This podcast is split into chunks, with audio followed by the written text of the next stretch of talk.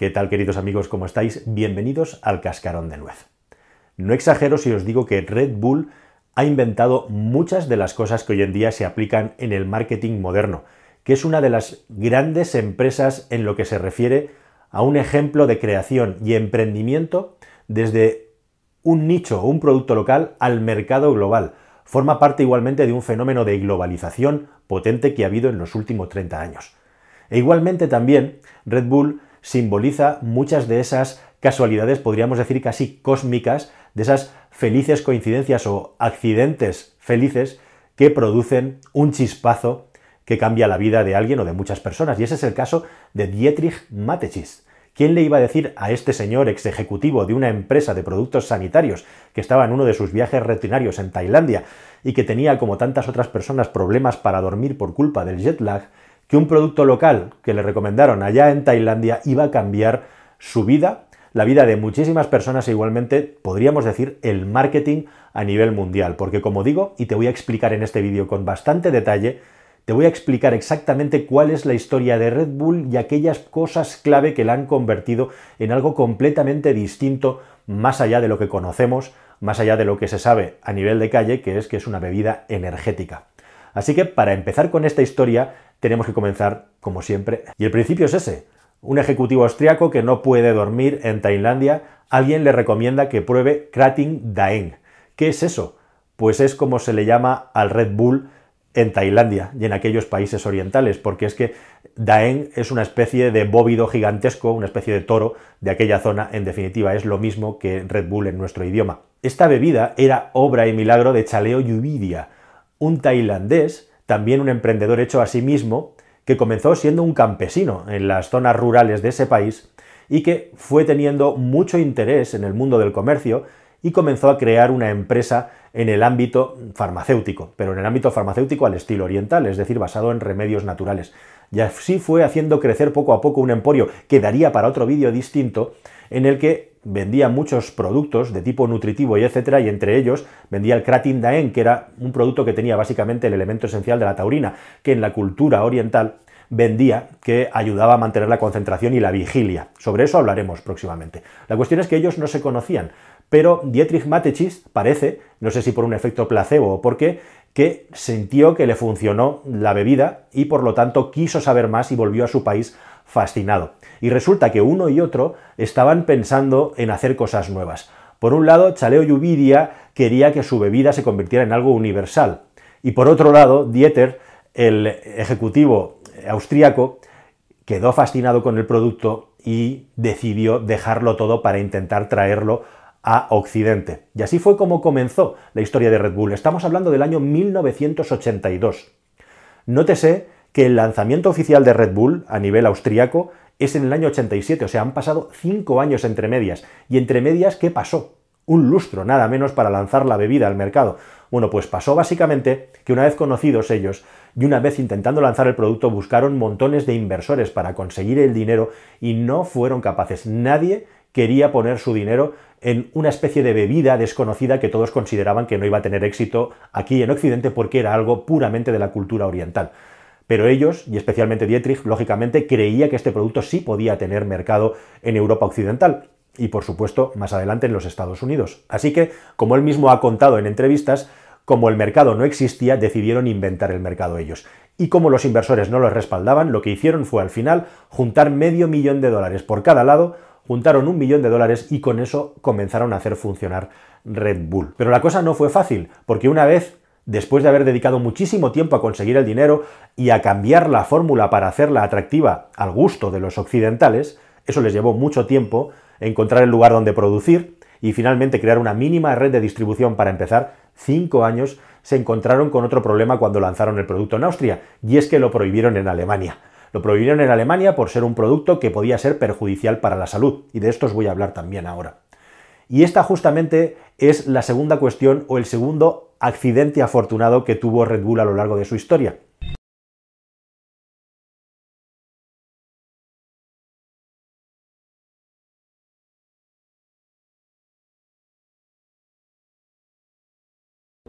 Y es que precisamente la prohibición generó el efecto contrario, lo que los expertos llaman hoy en día el efecto Streisand.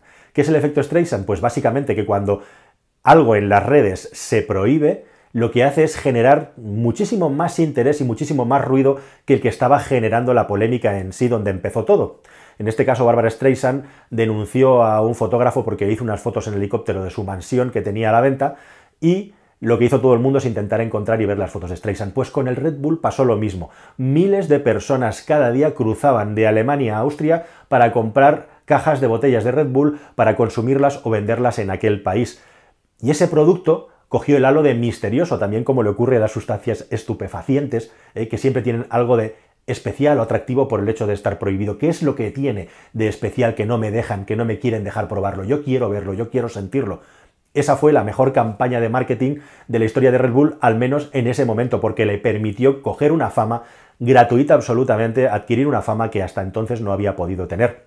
¿Y por qué lo prohibieron en Alemania? Bueno, pues básicamente porque Red Bull, como bien sabéis, es un producto que además de la taurina, que según los estudios científicos occidentales no tiene un efecto realmente en la estimulación y en la concentración, yo no digo ni que sí ni que no, hablo de lo que dicen los estudios, tiene altísimas concentraciones tanto de azúcar como de cafeína. Y uno de los problemas del Red Bull, justamente, que también se prohibió en Francia, es que lo consumen personas muy jóvenes y a veces con latas muy grandes. Hay una normativa europea que no permite consumir o que un producto tenga más de 300 miligramos de cafeína por cada consumición. Y eso es lo que se considera ya como tóxico o negativo para que pueda alterar nuestro organismo perjudicialmente. Una lata de medio litro de Red Bull se acerca peligrosamente a eso, pero no llega a eso. La cuestión, además, es que el Red Bull, como os voy a contar ahora, en la tercera coincidencia afortunada, el tercer accidente afortunado, se estaba utilizando mucho, se utilizó mucho para una actividad en la que los efectos del Red Bull podían provocar una intoxicación en las personas,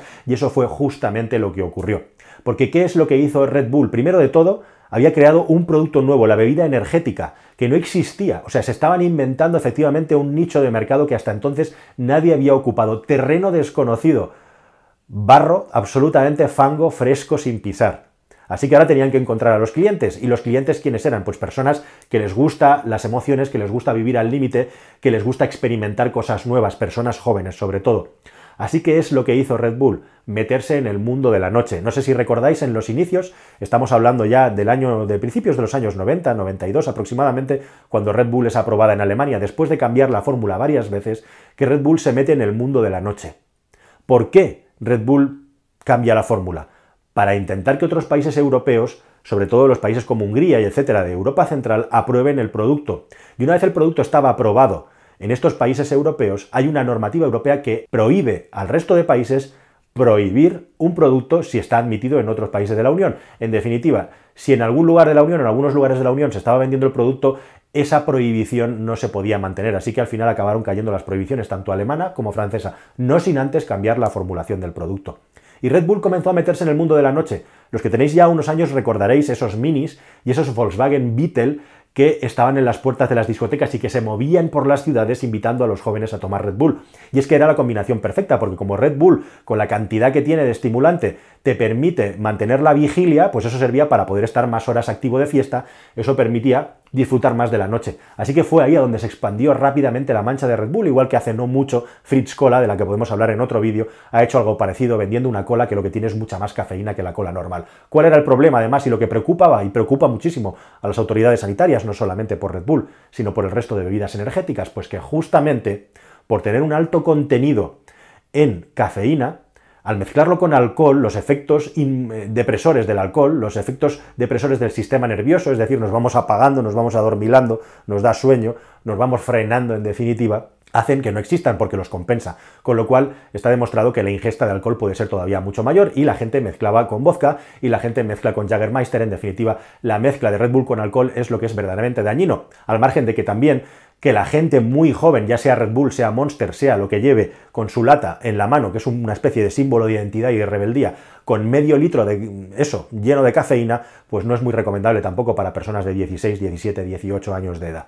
La cuestión es que la mancha se expandió y Red Bull dio en la diana con el asunto de meterse en el mundo de la noche. Y así fue como se fue abriendo y expandiendo por toda Europa hasta que dio el salto a los Estados Unidos. Y se convirtió rápidamente en la primera bebida energética del país, aunque luego aparecieron otras que muy rápidamente intentaron imitarla, ya no consiguieron alcanzarla. Estamos hablando del año 97, estamos en 2020 y Red Bull sigue siendo la bebida energética más vendida del país.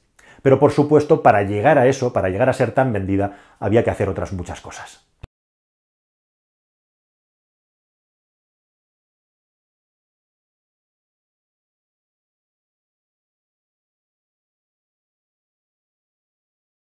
Y es que algo de lo que Red Bull hizo y que no inventaron ellos, pero que es muy interesante y se, utiliza en otras muchas cadenas de valor del mundo del comercio, por ejemplo, también en el mundo del automóvil, es el hecho de que Red Bull subcontrataba y subcontrata absolutamente toda su producción. Esto significa que todas las fábricas que hacen Red Bull no tienen nada que ver con la marca. Les da la fórmula, que es secreta por supuesto, y ellos lo producen, lo envasan y lo distribuyen. Todo lo que es la cadena de producción de la bebida en sí, Red Bull simplemente controla la calidad, pero no se gasta un euro en fabricar. Lo subcontrata absolutamente todo. Y eso está relacionado con el hecho de que Red Bull lo que ha hecho desde el principio es poner todo su foco en el marketing y en promocionar el producto una vez que ya tenía controlados los estándares de la producción. Y eso es lo que marca absolutamente la diferencia con otras marcas en los Estados Unidos como Pepsi o Coca-Cola, que estaban más pendientes de estos canales. A Red Bull, una vez que ya el producto era conocido y estaba creciendo, lo que le interesaba sobre todo era promocionarlo para que de una manera absolutamente relacionada con la promoción de marketing consiguiera crecer. Y es que los márgenes con los que trabaja Red Bull son alucinantes. Estamos hablando de que la producción de una lata de Red Bull está alrededor de los 0,09-0,10 dólares la unidad. Mientras que en una tienda, en un comercio, lo puedes encontrar por 3.5 dólares, 3.6, 3.7. Si te vas a un Walmart o te vas a un gran supermercado en el que puedas comprar un pack, un pack de latas de, de Red Bull, te puede bajar el precio a 1.6, 1.7 dólares bastante menos, pero estamos hablando de 0,09, 0,10, estamos hablando de unos márgenes todavía tremendos. ¿Y qué es lo que hace Red Bull? Se calcula que aproximadamente un tercio de los beneficios de todo el dinero que le llega lo gasta en marketing directamente. Esta es una filosofía que hacen otras muchas marcas en otros segmentos, también en el mundo de los lubricantes, por ejemplo, marcas tipo Penzoil o Motul, hacen exactamente lo mismo, derivar absolutamente todo el esfuerzo a la parte del marketing y la parte de la producción directamente subcontratarla al mejor postor, siempre, por supuesto, manteniendo unos estándares de calidad. Y es así, exactamente así, como Red Bull rápidamente se expande en los Estados Unidos, ya no solamente en el mundo de la noche, ¿qué mercado podemos conquistar ahora que este ya lo tenemos controlado para seguir creciendo? Nuestro producto invita a la aventura e invita a lo extremo, a lo radical. Ahí es a donde Red Bull explota en un momento además en el que el mundo de la publicidad estaba por otra vía, por otro camino.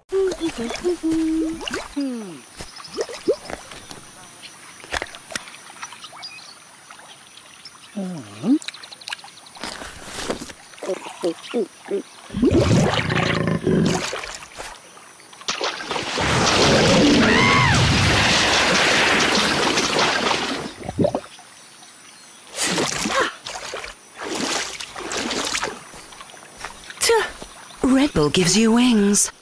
Y Red Bull lo hace justamente por dos caminos muy distintos. Es increíble. Yo en el año 94, 93, 95, estaba estudiando en la universidad y ya estudiábamos cómo Red Bull hacía su publicidad. Primero de todo, Red Bull se quiere dirigir a un público muy concreto y fueron los primeros que inventaron la antiventa, el anti-marketing. Las campañas publicitarias de Red Bull en los años 90 eran las mismas que son en 2020. ¿No os parece increíble?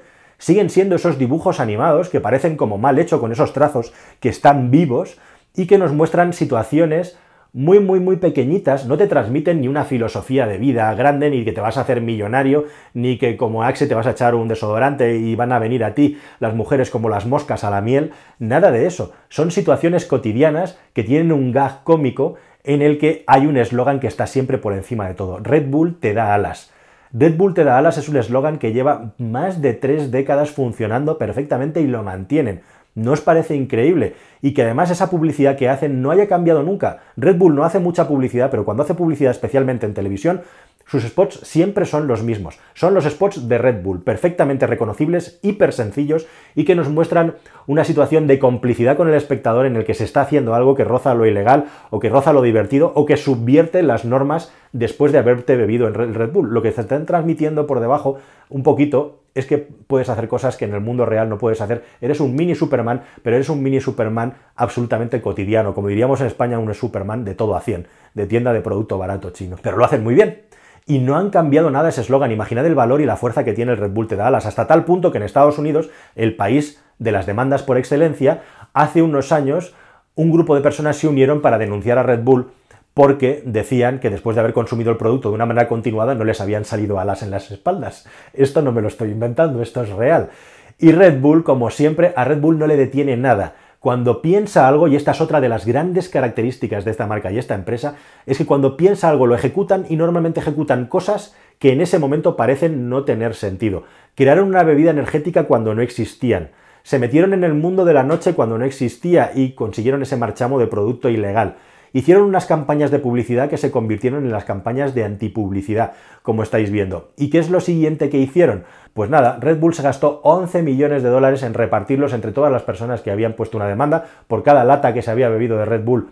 Le dieron una indemnización que demostraron que se habían bebido y asunto terminado. Hace unos días estaba mirando el resumen de un partido de la NBA, por ahí se cuentan algunos blogs y algunos canales que el te da alas ya no existe de Red Bull y encima del tablero de la cancha de baloncesto, de la canasta, Red Bull gives you wings. Red Bull continúa con el te da alas y una demanda, por supuesto, no les detiene. Y lo siguiente, el siguiente paso, ¿cuál fue? Crear y generar sus propios contenidos. Pero es que lo alucinante de Red Bull, bajo mi punto de vista y del caso Red Bull, lo que es fascinante, es que Red Bull ha vivido toda la transición de la era analógica a la era digital sin tener ninguna pérdida, ninguna merma. Al revés, se han ido rearmando y creciendo. Lo han hecho extraordinariamente bien. Cuando había medios en papel tenían el Red Bulletin y otras revistas que siguen haciendo. Apareció Internet y la fuerza de los medios audiovisuales. ¿Y qué hizo Red Bull? Pues pasó a hacer lo que es en la última gran frontera, que posiblemente es la mayor influencia, una de las mayores influencias del marketing del siglo XXI.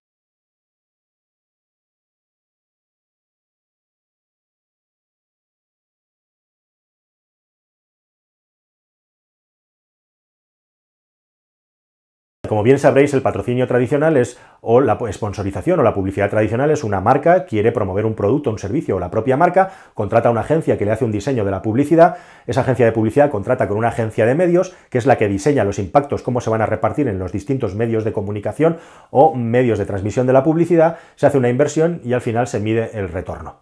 Bueno, esta forma de hacer la publicidad o la comunicación tradicional está cambiando rápidamente en los últimos tiempos y Red Bull comienza haciendo sus propias publicaciones. ¿Para qué vamos a poner anuncios en las revistas, que también los hacemos, si lo que queremos es llegar a un público específico y nosotros mismos podemos hacerlo mejor que nadie porque nos interesa a nosotros lo que queremos comunicar y lo sabemos mejor que nadie, así que creamos nuestras propias revistas. Y el siguiente paso, ¿cuál es? Crear nuestro propio pool de comunicación, nuestra propia productora. Y empezamos a hacer nosotros nuestros vídeos en un momento en el que el mundo se está digitalizando y los contenidos se están pasando a nivel internacional en televisión. Y en segundo término llegamos a los medios online.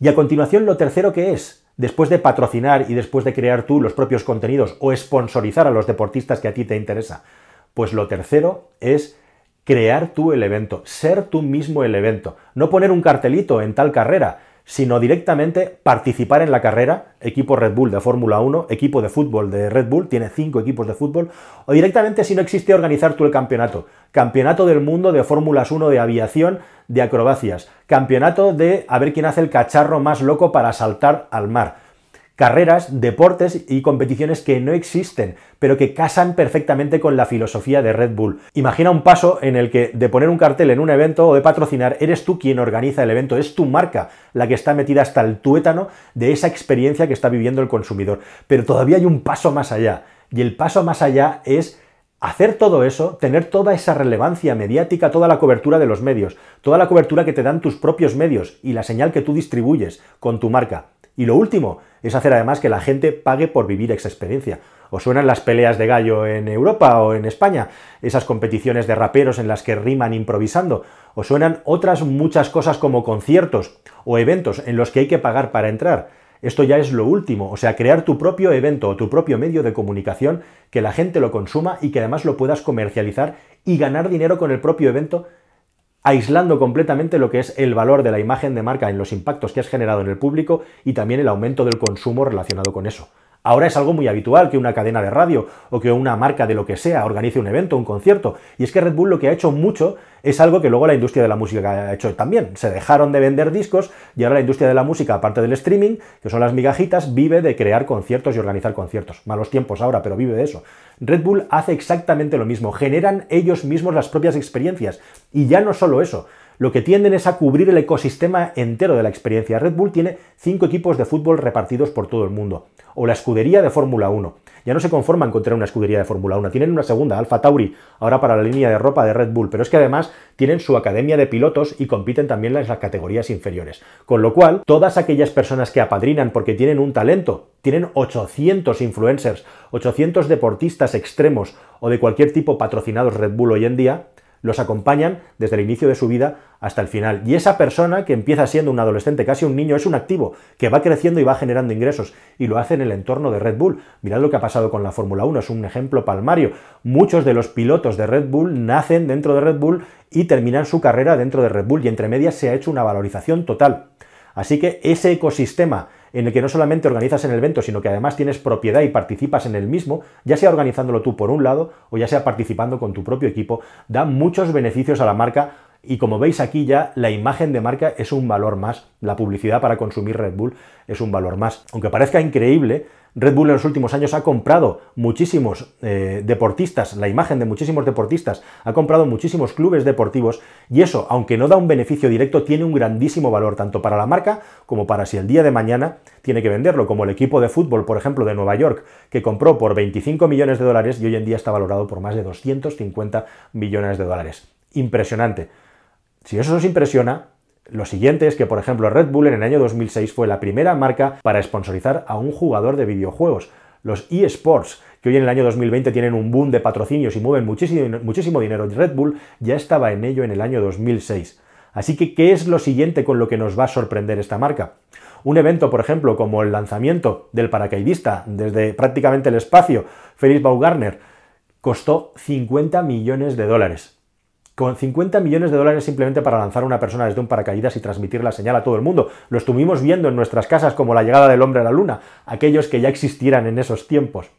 Pues el retorno de esta inversión en términos de publicidad, es decir, lo que hubiera costado tener en términos de publicidad, comprar espacios en televisión y en medios de comunicación, hacer una acción publicitaria equivalente, hubiera costado 6.000 millones de dólares, según los análisis de las consultoras que estudiaron este evento especial y se gastaron 50. En esto es Red Bull el maestro del marketing y en esto lo hacen mejor que nadie y adelantándose a los demás, a las tendencias, con muchos años y teniendo siempre una filosofía, una trazabilidad. No suelen cambiar cuando meten el pie en algún asunto.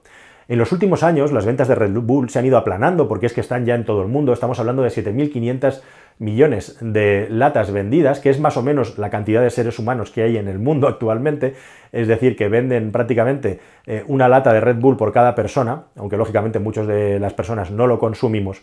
Y aunque este producto sigue teniendo muchas sombras en lo que se refiere a sus beneficios para la salud, más bien al contrario, es una mezcla explosiva, la cafeína, con el azúcar, una lata de Red Bull de medio litro tiene 15 sobres de azúcar, nadie ha podido parar Red Bull, hasta tal punto que para muchos tienen la sensación, la impresión de que Red Bull ya ni siquiera es una marca de refrescos energéticos, sino que es una productora de eventos y de medios de comunicación. Pero lo cierto es que Red Bull sigue ganando el 97% del dinero que gana vendiendo refrescos. ¿No os parece increíble? El 3% solamente lo gana con el resto, pero es que son reinversiones, es un montón de dinero que Red Bull hubiera tirado, entre comillas, en medios de comunicación y en pagar eventos que ahora son de su propiedad. Imaginad el valor de todo lo que ha montado Red Bull fuera del mundo de los refrescos. Si se pusieran a venderlo, si se pusieran a comercializarlo, sería una macroempresa gigantesca y los beneficios serían tremendos. Así que hay que estar muy atento a lo que hace Red Bull y cuál es el siguiente paso. Ahora estamos con la música también, ahora estamos creando sus propios eventos, el rap, etc. Veremos cuál es el próximo movimiento. Los eSports son muy importantes. Pero esta es la historia de una marca tan impresionante y apasionante como Red Bull. Todo esto viene de una noche de insomnio, de un avispado eh, ejecutivo de una multinacional austríaca que se dedicaba a vender pasta de dientes y también de un emprendedor tailandés y la conexión cósmica o lo que fuera puso a los dos emprendedores en contacto y de ahí salió esta empresa tan apasionante e interesante en lo que se refiere al marketing y la comunicación como es Red Bull. Nada más, queridos amigos. Espero que este viaje en el cascarón os haya parecido interesante y jugoso, que hayáis aprendido cosas nuevas conmigo. Ese es el objetivo y si es así, espero que se haya cumplido. Muchísimas gracias y hasta el próximo vídeo. Adiós amigos.